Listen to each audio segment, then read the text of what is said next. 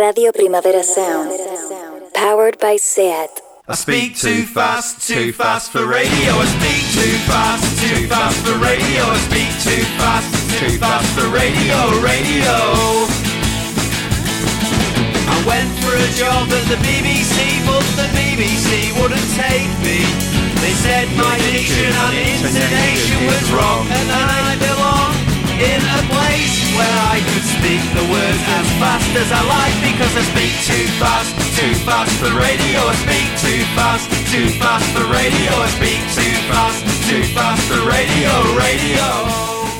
Hola a todas y a todos, soy Patri Filippo y hoy os doy la bienvenida a un nuevo episodio de Mala Hierba, el programa de radio Primera Sound en el que nos sumergimos en las profundidades de los sellos discográficos independientes y utilizamos metáforas tan chustas como esta que no sé por qué me ha dado por usar últimamente. En el programa de hoy nos acompaña una de mis personas favoritas, al menos de internet, crítico musical en Beatburger, Digital Trash Stalker, que no Stalker, o también colaborador en Raku y probablemente el usuario de Twitter que acumula más baneos de la historia. Aunque para mí la mejor manera de escribirlo es citando dos titulares que protagoniza. El primero dice, acribillan a espejo público por una imagen falsa sobre el procés. Y el segundo, un usuario de Rodalías denuncia 22 años de vejaciones e humillaciones. Una calurosa bienvenida a Oscar Lin, también conocido como El Trenas. Hola, Oscar. Hola, hola, hola, hola, amigas de Primavera Bienvenido. Radio Sound. ¿Qué tal estáis todas? eh? ¿Qué tal las vejaciones y humillaciones de Rodalías? Pues ahí siguen, después de ya no, ya no son 22, creo que ya son 25 años de vejaciones continuadas por parte de Renfe y nada, quiero enviarles un cor- cordial y caluroso saludo, Saludo. Además, desde aquí. Me hizo mucha gracia porque, y ya luego pasamos de este tema, pero es que me obsesionó mucho, porque salía el artículo en Aseo Digital y como que la primera frase era, entrecomillado, merda. Así describe Oscar Nin el servicio de Rodalías. Sí, fue. Me llamaron del programa este de Raku que dirige el. que ahora es mi jefe, Jordi Basté, y me pidieron que hiciese una intervención sobre. ¿Qué, qué, qué opinaba yo, cómo estaba la situación de los trenes de cercanías en Cataluña? Y me dijeron que el- lo- si podía ser escueto en mi primera intervención y mi, mi primera frase que es ¿qué, qué opinas del Rodalías Cataluña? Y dije, pues que es una puta mierda. Y a partir de ahí me tuvieron, pues no sé si fue 45 minutos en antena. Entre ellas estaba Gloria Serra, Francesc Marc Álvaro y gente diciendo, este chico tiene razón, ¿eh? Nos vejan cada día, ¿eh? Me encanta que sean, tú denuncias 22 años de humillaciones, pero durante 22 años, o sea, 22 años en antena denunciando, ¿no? Correcto. Y parando.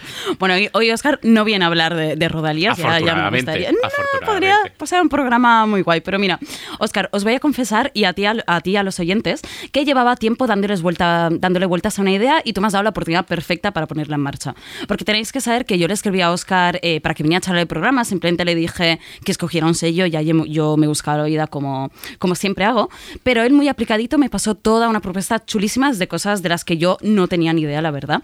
Y hacía meses que me hacía gracia la idea de hacer una serie de programas en los que yo me colocara en la misma posición del oyente, es decir, siempre soy yo aquí con algún invitado dando la chapa sobre algún sello en modo profe, pero me hacía gracia colocarme en el papel del que escucha y aprender eh, de otros en mi propio programa. Eh, bienvenidas pues al primer La mala hierba de, que serán una serie de episodios que no sé cuántos serán porque me lo acabo de inventar, pero en el que serán los invitados quienes nos descubran a vosotras y a mí eh, sellos que no conocíamos. El único criterio será que gente, que la gente que viene que me caiga bien, que para algo sigue siendo mi programa. Así que perdona esta encerrona, Oscar, y gracias por inaugurar Hay Traición, un nuevo formato. Y aviso que es un experimento en vivo, o sea, no sé cómo va a quedar el que yo no, no tenga ni idea de lo que vamos a hablar. que Igual queda fatal, entonces lo siento. Y también te digo que es como eh, horrible estrategia de marketing inaugurar una nueva sección en el penúltimo programa de temporada. Bueno. Pero bueno, mira, innovando. Correcto. Así lo hacía Joe Peel también, ¿eh? Andaban. Ojalá.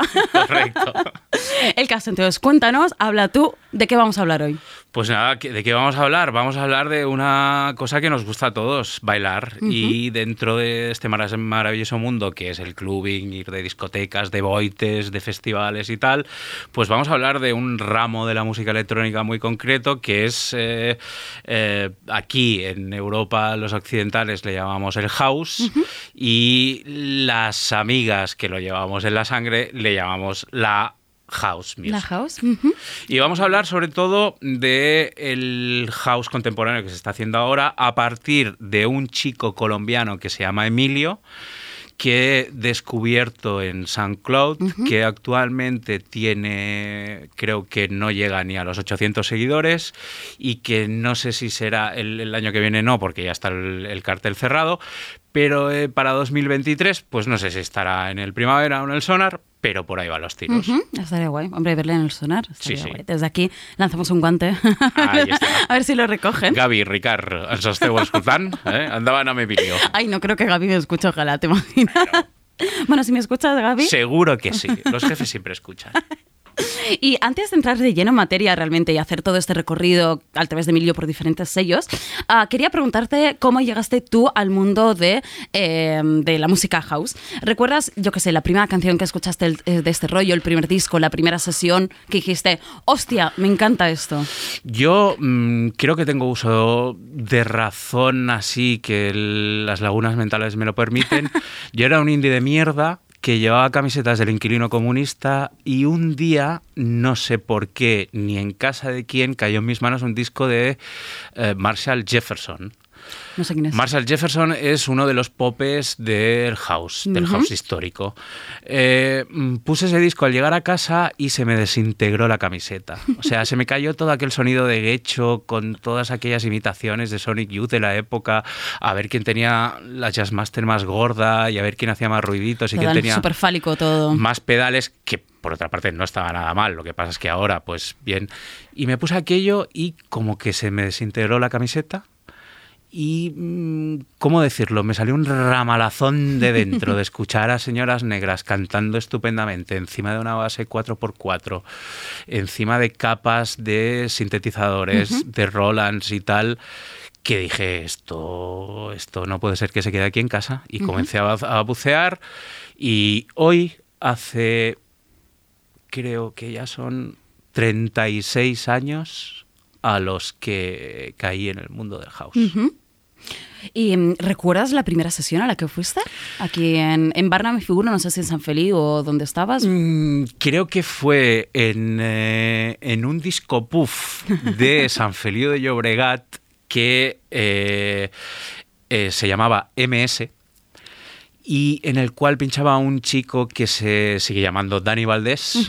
Y allí eh, se pinchaba desde house de Chicago de la vieja escuela hasta Technotronic, Scatman, eh, cosas, cosas por el estilo. Era un poco una barrecha y era eh, precioso ver como en un pub de una ciudad de extra radio de Barcelona a aquello prácticamente se convertía como si fuese, pues, no sé, pues como el Fabric de, Lo- de Londres. Allí éramos pues unos curriquis de barrio, peluqueras, gente que trabajaba en almacenes y estudiantes que nos olvidamos absolutamente del mundo fuera del que eh, fuera de, de ese club o de ese Claro. pub y nuestra única idea era pasarlo bien y disfrutar muchísimo con la música que estaba sonando a un volumen atronador, por supuesto.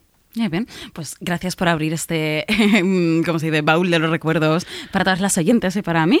Ah, si te parece, vamos a empezar ya este viaje y lo empezamos. eh, la primera parada es Dubai. Eh, luego tenemos tiempo de comentar así un poquito el tema, pero vamos a escuchar Sunshine Love de Emilio, editado por el sello eh, muy largo DW, DWRTW el mes pasado. Suena así.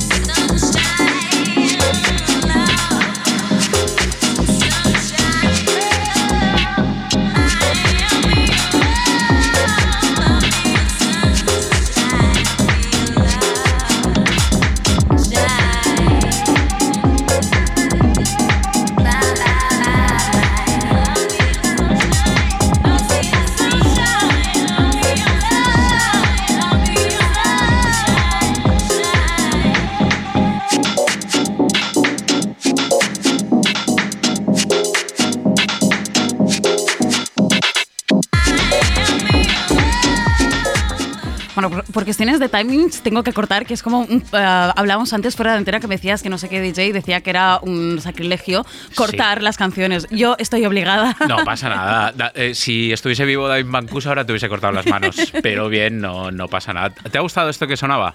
Me o sea, me ha gustado muchísimo y como te decía, eh, lo más interesante creo es el tema de que se haga en Dubai, ¿no? O sea, el salir un poco del Sota Caballo Rey, eh, UK, Estados Unidos, y un poco Europa House. Sí. Lo, lo que choca de esto es que, que, mm, de verdad, o sea, mm, ¿qué carajo hacen en Dubai Claro. editando una cosa que se supone que debía eh, de estar en las cubetas de las disqueras más underground de Nueva York, ¿no?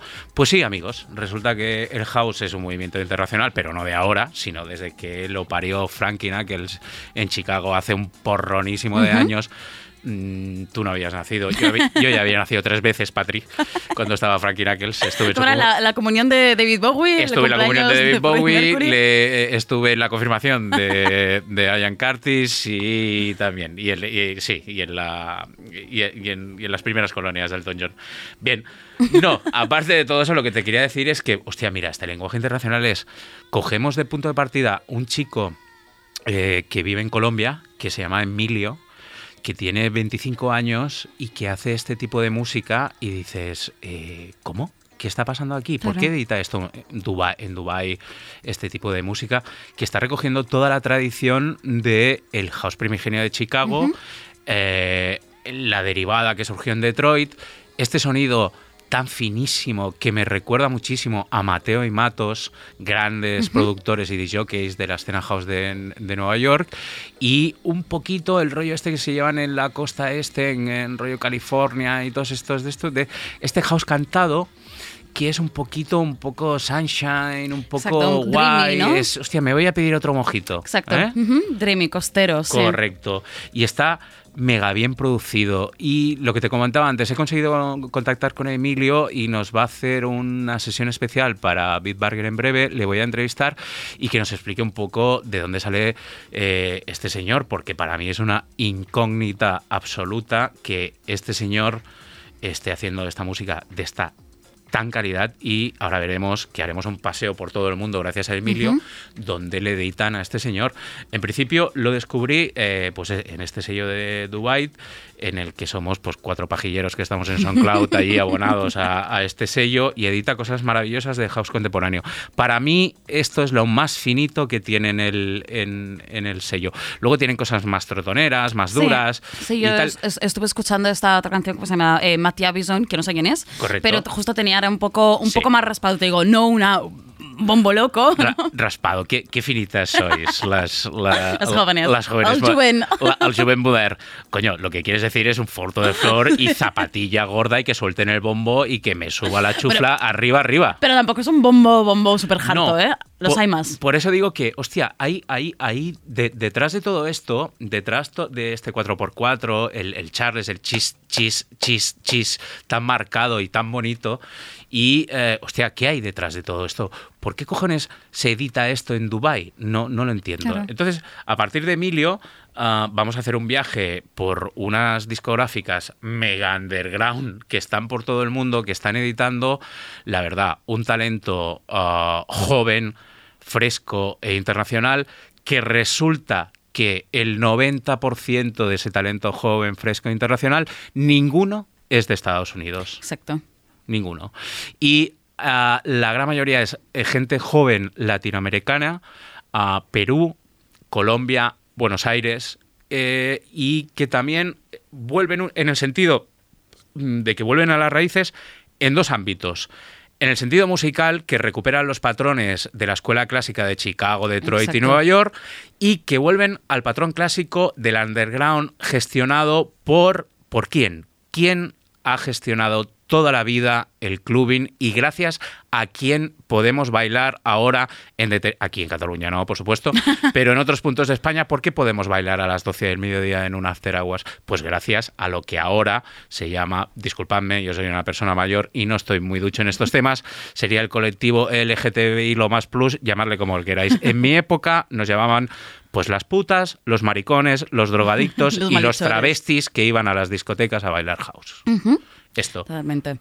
Entonces, para mí es algo espectacular y me llena de orgullo y satisfacción que este colectivo y esta gente latinoamericana, que por otra parte es la que ha, la que puso en marcha todo esto, Exacto. re- que- queremos recordar que la música electrónica de baile, eh, ¿de dónde viene?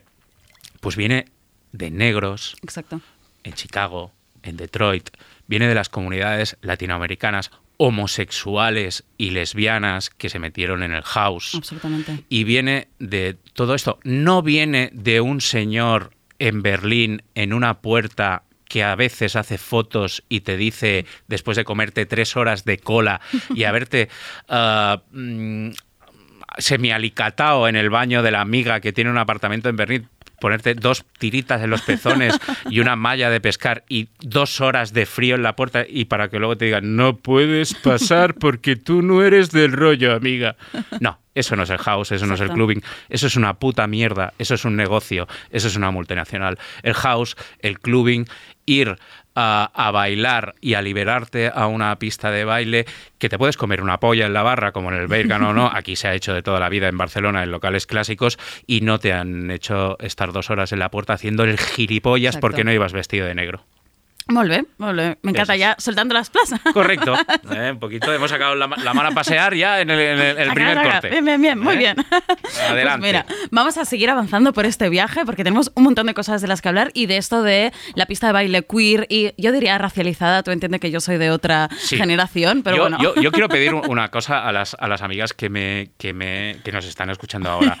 Yo eh, soy un señor muy mayor, pero yo no digo esto en tono despectivo Ya ni, sé, ni en, sé. un, to- Hombre, en un tonito box. Yo hablo en, en- como, como, como decía mi abuela, sí. co- como hablábamos antes. Exacto. ¿eh? No, ojo que a veces es mucho más paternalista decir ah, racializado o cosas así Sí. que decir negro. O sea, mm, Correcto. Y a mí, yo, por la experiencia que tengo, por el contacto que, que he tenido durante estos años, que han sido muchísimas las personas con las cuales he tenido la oportunidad no solo de disfrutar eh, bailando en una pista, sino de trabajar con ellos, les, les, eh, les sabe muy, muy, muy mal que se les trate de una manera paternalista Exacto. y estúpida de decir una persona colored motherfucker. ¿Qué colored? Soy un negro, me cago Sí. en la puta que me estáis diciendo colored no sé qué. Blanquito de mierda. Exacto. Soy negro, tío. ¿Eh? Pues eso. Pues sí. Pues siguiendo con Emilio, que será un poco, como decíamos, nuestro cicerón, ¿no? Por este viaje por las pistas de baile de todo el mundo, viajamos ahora hasta México. Eh, cerrad los ojitos, nuestras escuchantas, oyentas, y dejaros llevar por la de- delicadeza emocional de Closer to You, editada en septiembre de 2020 por House Salad Music. La dejaremos un ratito, así que poneros cómodas.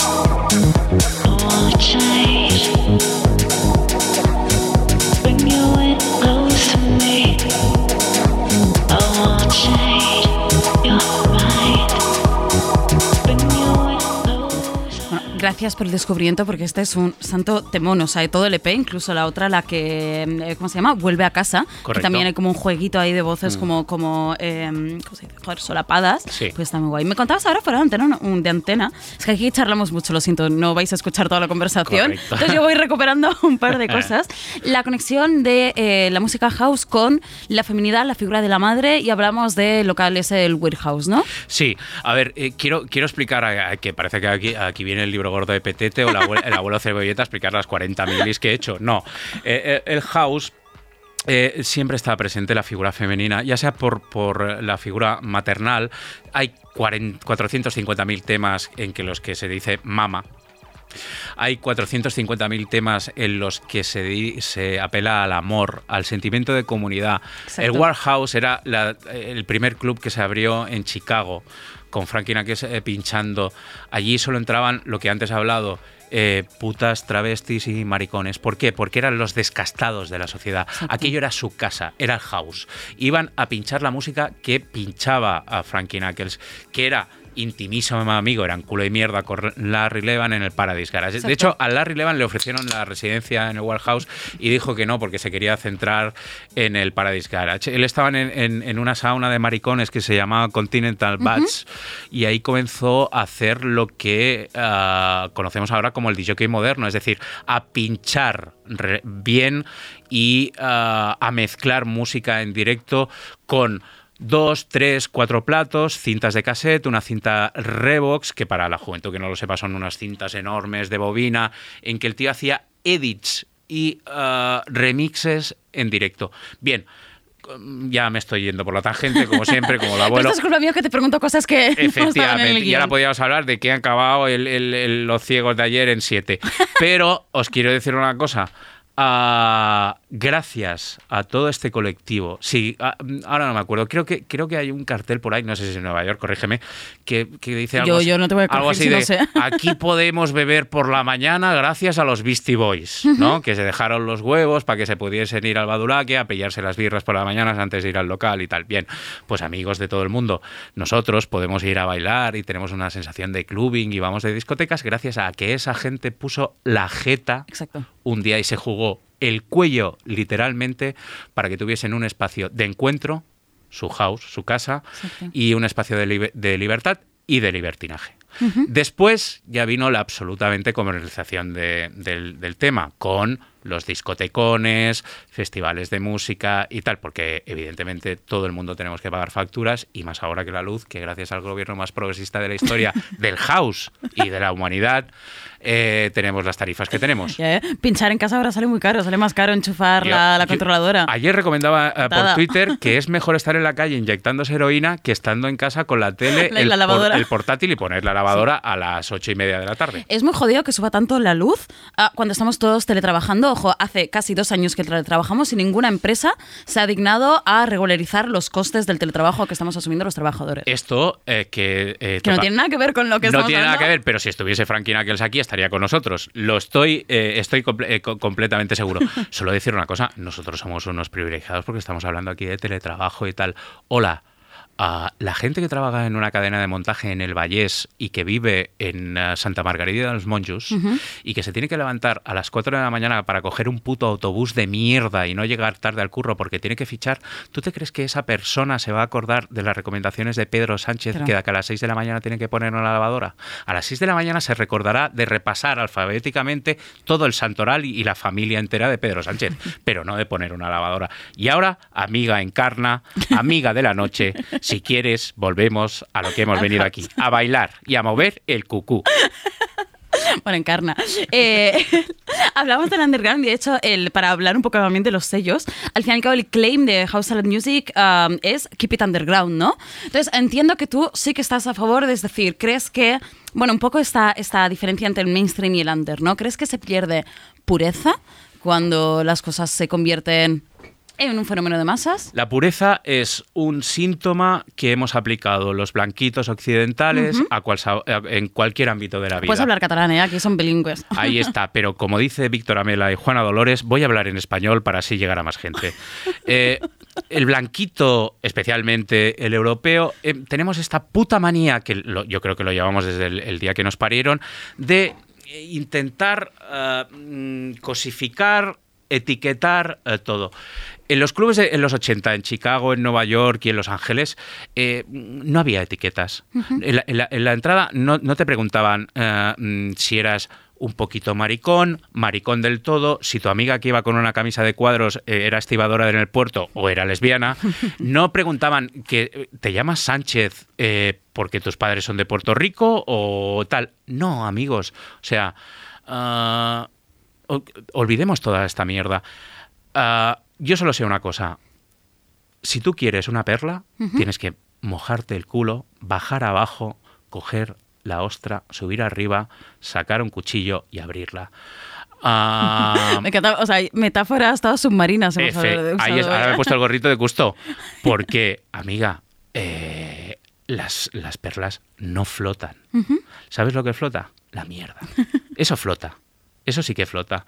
Entonces, todo esto de que es que yo solo escucho Mega Underground y tal, no sé qué, y luego tienes de politono de llamada como Anabel Pantoja, Dua Lipa.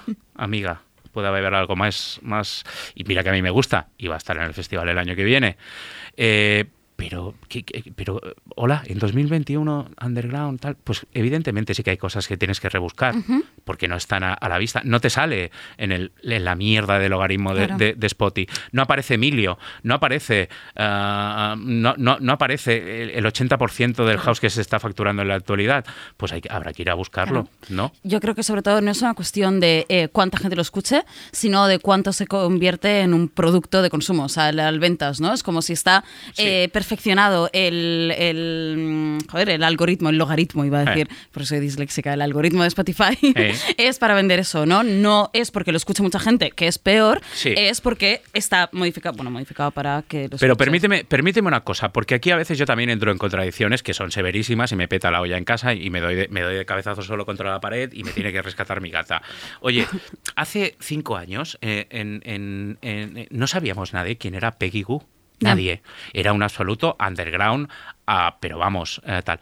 Peggy Goo, como ahora Buenísima. la otra chica que no me acuerdo mm, cómo se llama, la- una de las reinas del house últimamente, mm, disculpadme. No, yo te diría Nina Kravitz, pero No, es que no, es, es, una señora negra ah, transgénero que ha protagoniza- protagonizado la última campaña de Calvin Klein. Bien, ya nos saldrá. Amigas de la radio, ya sabéis de quién estamos hablando. Llamad. Bien, eh, toda esta gente salió del underground. Que ahora esta gente esté visibilizando y haciendo publicidad de marcas tan importantes como Calvin Klein, por no picar muchísimo más arriba, que ya van de, Claro. de- de este palo, a mí me parece absolutamente maravilloso. Maravilloso. Gente que ha salido de detrás de un contenedor que ahora sea la imagen Exacto. de lo que es. Yo cuando vi hace tres años Y que se lleven la pasta que se merecen, sobre todo. O sea, que se nos olvida esto. Es como deberíamos tener todos la misma retribución y llegar al mainstream es tener pasta que te mereces. Efectivamente, entonces, ¿qué, qué, qué vamos a comenzar? ¿A repartir carnes de cosas? Mira, hace 10 años no conocía, nadie conocía a los Martínez Brothers. Hace tres años, creo, protagonizaron la campaña de Carolina Herrera de Navidad, amiga para todo el mundo. Cortilandia. Uno- unos señores que hasta ese día lo- eran conocidos, eh, ya estaban comenzando a pinchar por Europa, comenzaban a tener la residencia en el DIC de Ibiza, pero gran parte de su tiempo la han pasado en el Bronx fumando porros en la puerta de su casa. De ahí a protagonizar una campaña mundial para Carolina Herrera, ole tus cojones y sácalos a pasear, sácalos a pasear. Claro que sí. Pero de ahí a lo otro, es decir, hola, hay un señor que maneja un logaritmo en Düsseldorf que me está diciendo que porque le he pinchado a One Kiss de Dua Lipa, ahora me tengo que comer una gerna que no me entra ni con embudo. Entonces, eh, bien, mm, no sé. Eh, Correcto. Insisto, ¿qué recomiendo a todas las amigas? Ah, lo único que, mie- que flota en la superficie, insisto, es la caca. ¿Queremos una perlita? Moja el culo, moja el culo y llévate un bikini de recambio porque igual te, te lo vas a mojar más veces. Entonces, ¿qué, re- qué recomiendo? Rebuscad, rebuscad. SoundCloud, Miss Cloud, Bandcamp. Ahí, ahí, ahí está la crema. Totalmente, totalmente. Yo SoundCloud no tanto, pero porque por el estilo de música eh, para el pop y tal es más Bandcamp, pero tú filtras por New Arrivals y te escuchas todo y encuentras cosas que eh, nadie habla de ellas y realmente valen la pena. Y te iba a preguntar, bueno, perdón, que te he cortado. No, simplemente quería decir, oye, eh, esta gente, aprovechamos a Emilio, que lo estamos aquí Exacto. explotando a Emilio, luego, luego, lo- luego lo tenemos aquí cosiendo pelotas para la Nike, etcétera.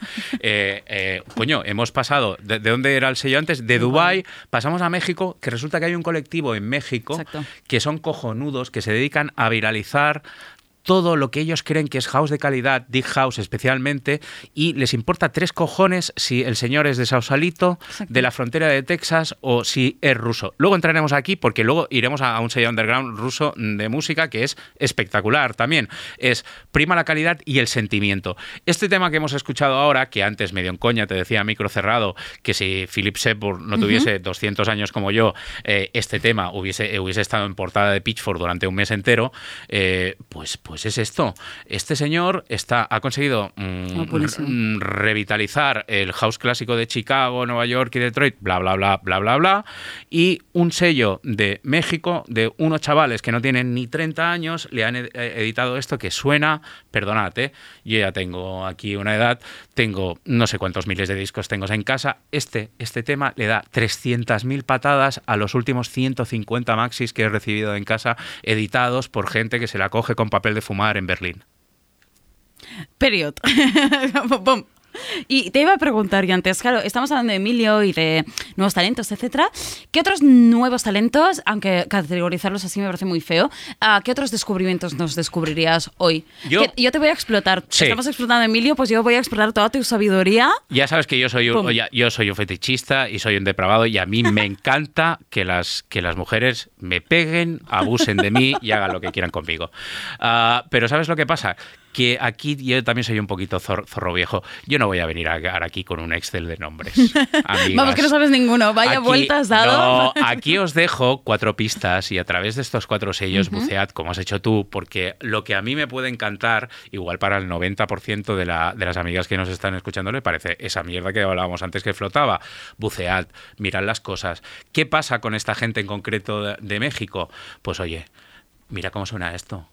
Ya está, no hay nada más que decir.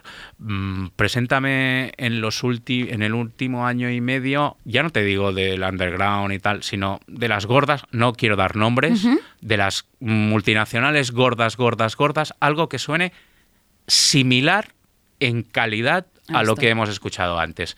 Yo, insisto, en estos 100 últimos 100, 150 EPs y maxis que he recibido, no, no tengo nada absolutamente que le llegue a la soledad de los zapatos a esto. Muy bien. Pues mira, si te parece siempre. Perdona. A ver. Quiero hijo, decir una cosa, porque me has dicho, hace. "Va, encarna, encarna, déjame decir una cosa. Me has dicho, dinos algo nuevo y tal, no sé qué, que a veces Claro. quedo por ahí. Estás haciendo una cosa de te contesto, o sea, te pregunto, no contestas, voy a retomar la hilo conversación y me contestas. después. Efectivamente, porque he venido aquí a hablar de mi libro. Entonces, ¿qué me dices? ¿Qué hay que recomendar y tal? No, no, no se lo descubro a nadie, pero ya que hablamos un poco de las últimas corrientes y tal, que yo tampoco soy un integrista, no soy un chií, no vengo aquí con el AK-47 del House a disparar. Hay un señor en este país que me parece una de las mentes más brillantes que ha dado la electrónica y, perdonad que utilice este lenguaje, o la música urbana, ya no sé cómo lo llamáis ahora, desde que Sony prohibió esta etiqueta ya no se puede decir, urban, urban, urban, urban, urban, pues hay un señor que se llama Chico Blanco, que para mí es uno de los mejores productores ahora mismo que hay en. Europa. Es un señor que ha recogido toda la estética y la sonoridad del house de los 90, la ha pasado por una batidora y es algo espectacular. Cualquier track, cualquier remix de Chico Blanco está a la altura de lo que se está haciendo ahora mismo en Estados Unidos o eh, en el underground de Francia o, como veremos más adelante, lo que se está haciendo en Rusia. Veréis que ya no voy a hablar más de Berlín porque Berlín, perdona que lo diga, ¿eh? en, eh, en Vitigudino que es una bella población que está muy cerca de Salamanca, se hace mejor house que en, Biel- que en Berlín. Y hasta aquí, amigas. Perfecto. Pues mira, iba a decir que siempre de la mano de Emilio, de México saltamos a Rusia con este track editado por, ah, yo lo diré en inglesa, Willowfy, entiendo que es correcto. Correcto. O es Willowfy, a lo- Ojalá fuera Willowfy. Bueno, a Willowfy. ¡Bueno, vi! ¡Yeah! Bueno, va- va- ahora no puedo ponerme seria. Bajan las luces, sube el volumen, suena Hood Finest, editado en abril de 2021. Sona que trona.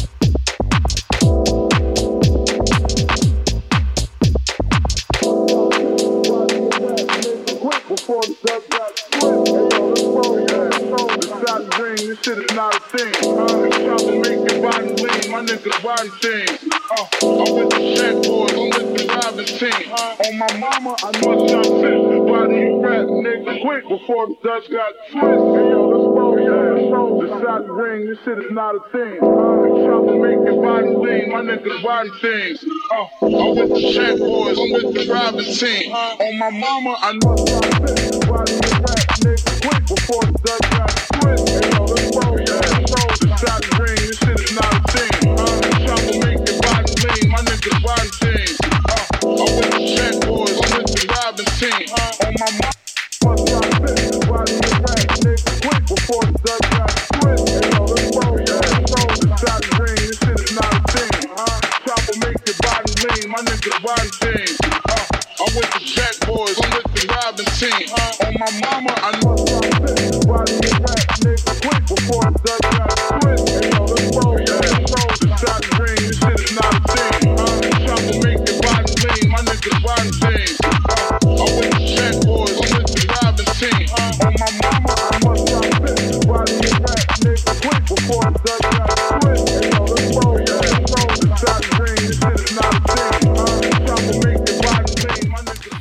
leo la descripción un poco de Willowfy porque me gustaba cómo se escribían. Decían, Willowfy es una comuni- comunidad musical surgida a principios de 2016 en San Petersburgo, Rusia. Dirigida por Artemka y a Julglin, perdón por los nombres. Fue un periodo en el que el llamado Lofi House, un nuevo, como algunos piensan, subgéneros de la música house, se convirtió en algo muy popular. Entonces, eh, me gusta que entrecomillen nuevo ellos en, sus propia, en su propia descripción. Eh. ¿El Lofi House siempre ha estado allá? Cuéntanos, experto. Bueno, el, Profesor Trenas. el, el, el lofi no es otra cosa que un señor haciendo música desde la habitación de casa de sus padres. Esto así comenzó, comenzó todo el indie, ¿no? ¿Cómo comenzó Black Francis? ¿Cómo comenzó Dinosaur Jr.? Claro. ¿Cómo comenzaron los Sonic Youth? Estando en tu casa conectando el ampli con los auriculares y que tu madre picando en la puerta de Thurston Moore cada tres segundos diciendo Thurston, baja el volumen. ¿eh?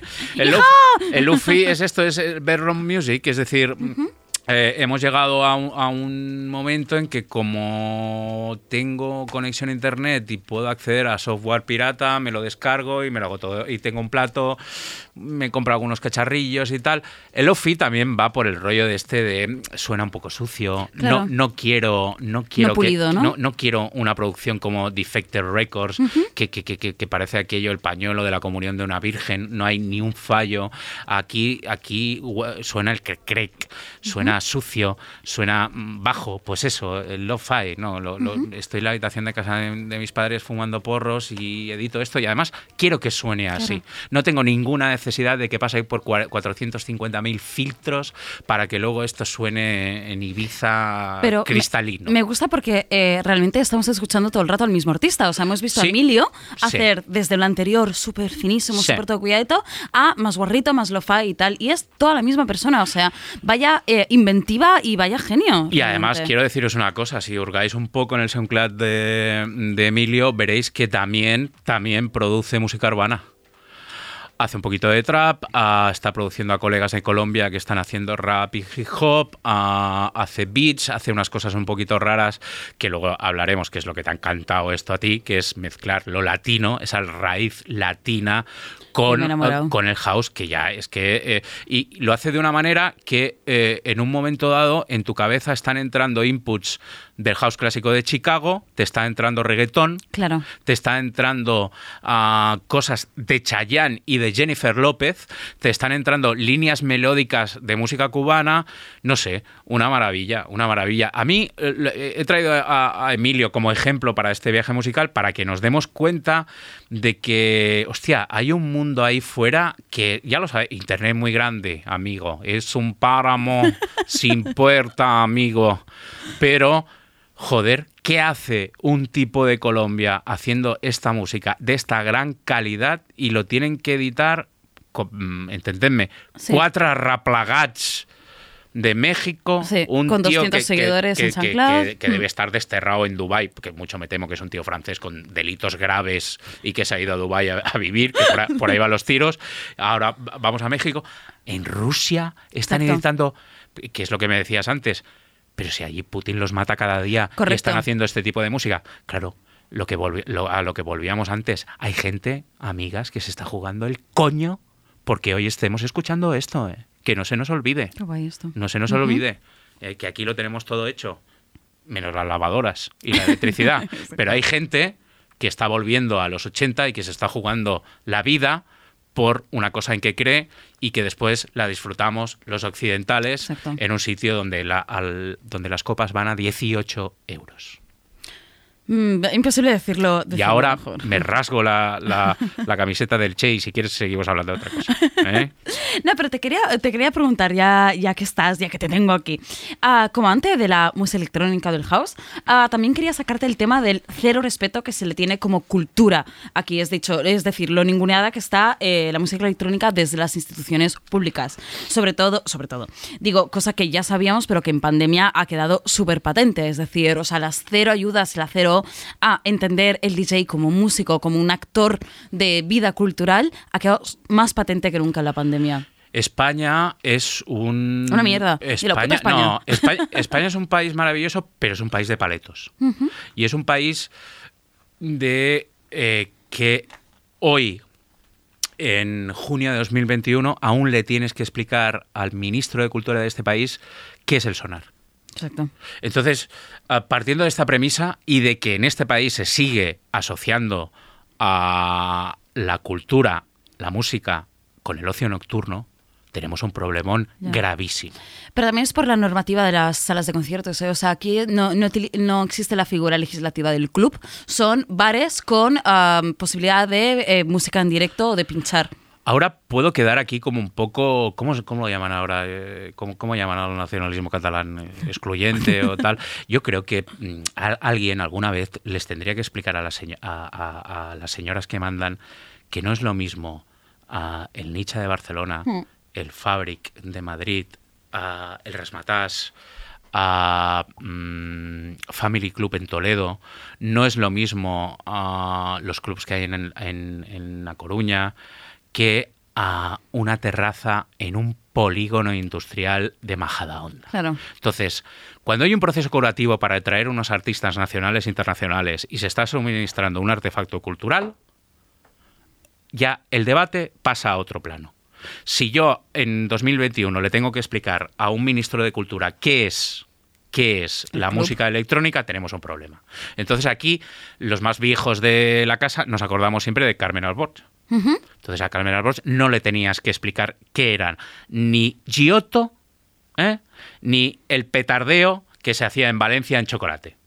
Entonces, si usted no está preparado para manejar según qué cosas de la cultura contemporánea, una de dos. Le acompañamos a la salida, le entregamos el juego del programa y le damos este fuerte aplauso, o delegue en alguien Que no crea que la cultura solo es lo museable y lo que está en el puto Museo del Prado. Lo que está muerto, ¿no? Sobre todo es eso, o sea, frente a la vida que supone el baile, ¿no? Y la comunidad y el juntarse y el joder y el disfrutar. Bien, eh, Estamos... esto, es un, esto es un problema intrínseco y sobre todo que se está que se ha criminalizado siempre, siempre este sector. Eh, siempre se ha asociado a el mundo de la noche, al clubbing, el techno, el house, el tal, a la droga, a la delincuencia, a las mafias. Yo que me acuerdo ahora siempre de, de lo que decía Albert Pla, que se plantó un día en la puerta del Congreso de los Diputados con un cartel enormísimo que por- ponía que pedía controles de alcohol y drogas en el Congreso de los Diputados. Esto creo que lo hicieron una vez en el Parlamento británico y descubrieron que había tal cantidad de restos de cocaína en las tazas de váter del tal que decidieron no volver a hacer ningún control nunca más. Entonces, bien, aparte de todo esto, cuando hay alguien, un empresario, que se juega su pasta cada fin de semana, pongamos de jueves a domingo, para abrir una persiana, dotar de una programación nacional e internacional curada mm, por alguien, abrir persiana, levantar todo eso, gastarse la pasta mm, para que generar cultura. Y si en 2021 lo asociamos solo a eso, a tener que sacar una puta mesita en una terraza de un bar de lavapiés, pues nois, yo me bajo la próxima, porque ya estoy muy mayor y estoy muy cansado ya de esta mierda. Y oye, los que tenéis ganas y sois jóvenes, coño, sacar el coño a pasear y sacar la mano a pasear, porque si no, se os van a comer. Perfecto, estás dejando titulares. Sí. Si te parece, am, vamos a seguir porque nos, no nos quedan muchos minutos. Vamos, Finalizamos- vamos, Rafa. Finalizamos, casi finalizamos este viaje con Emilio en Sacramento, California, con Routine Espresso Recordings. Esto es Change.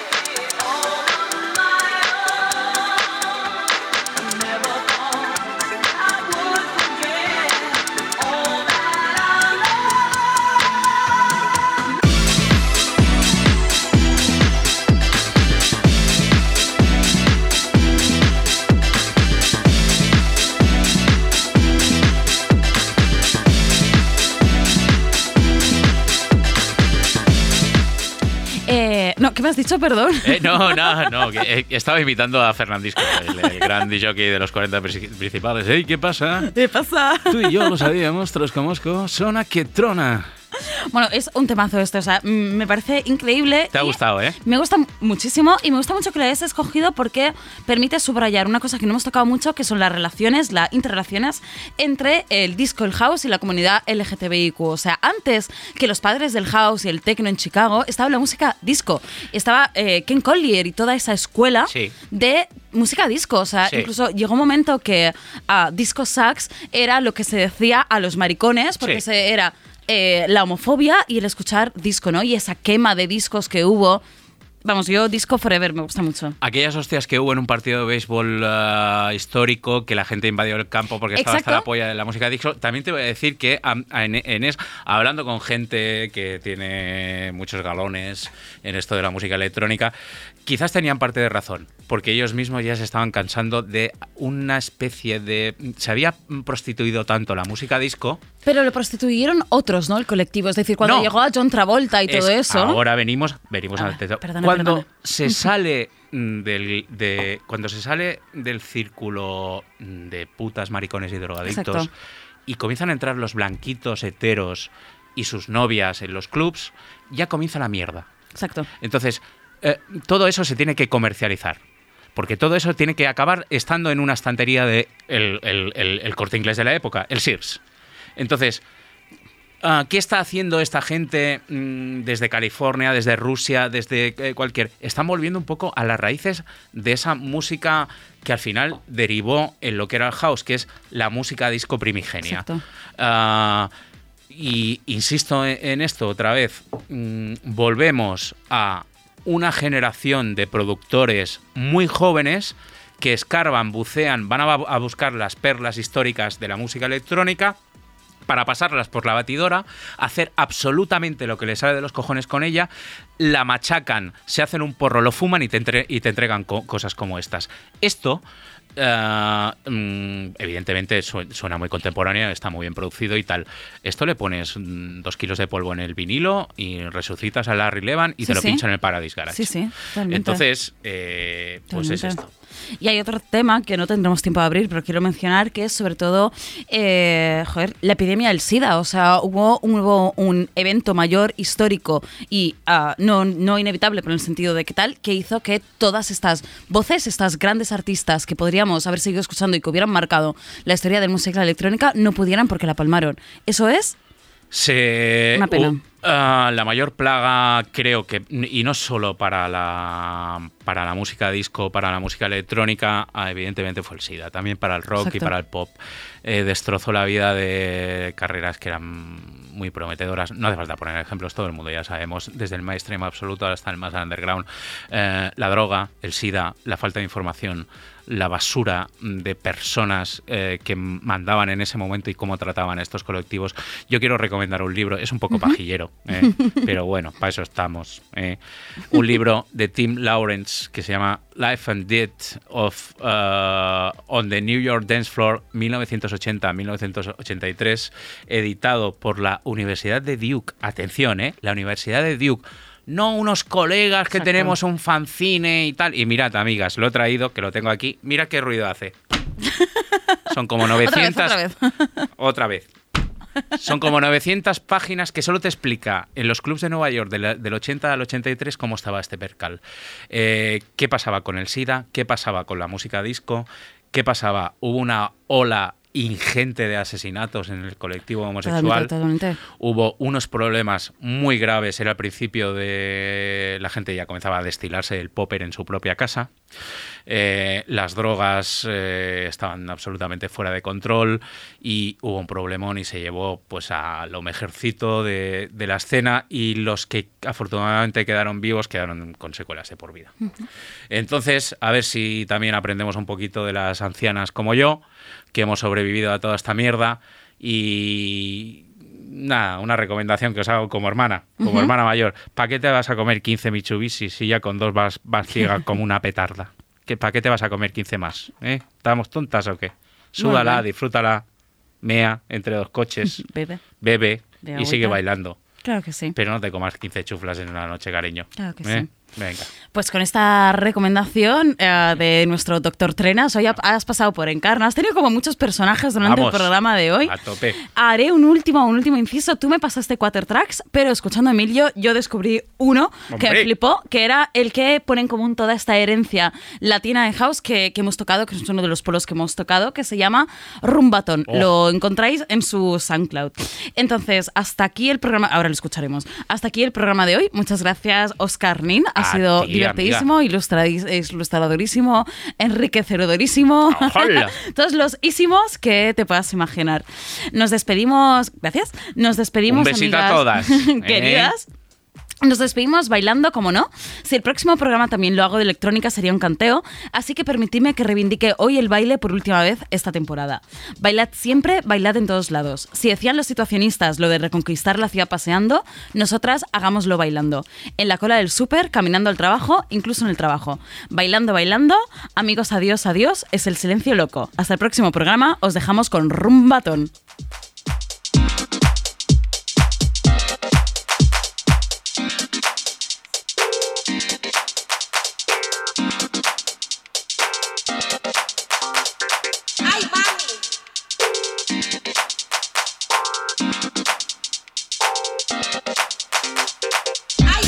Thank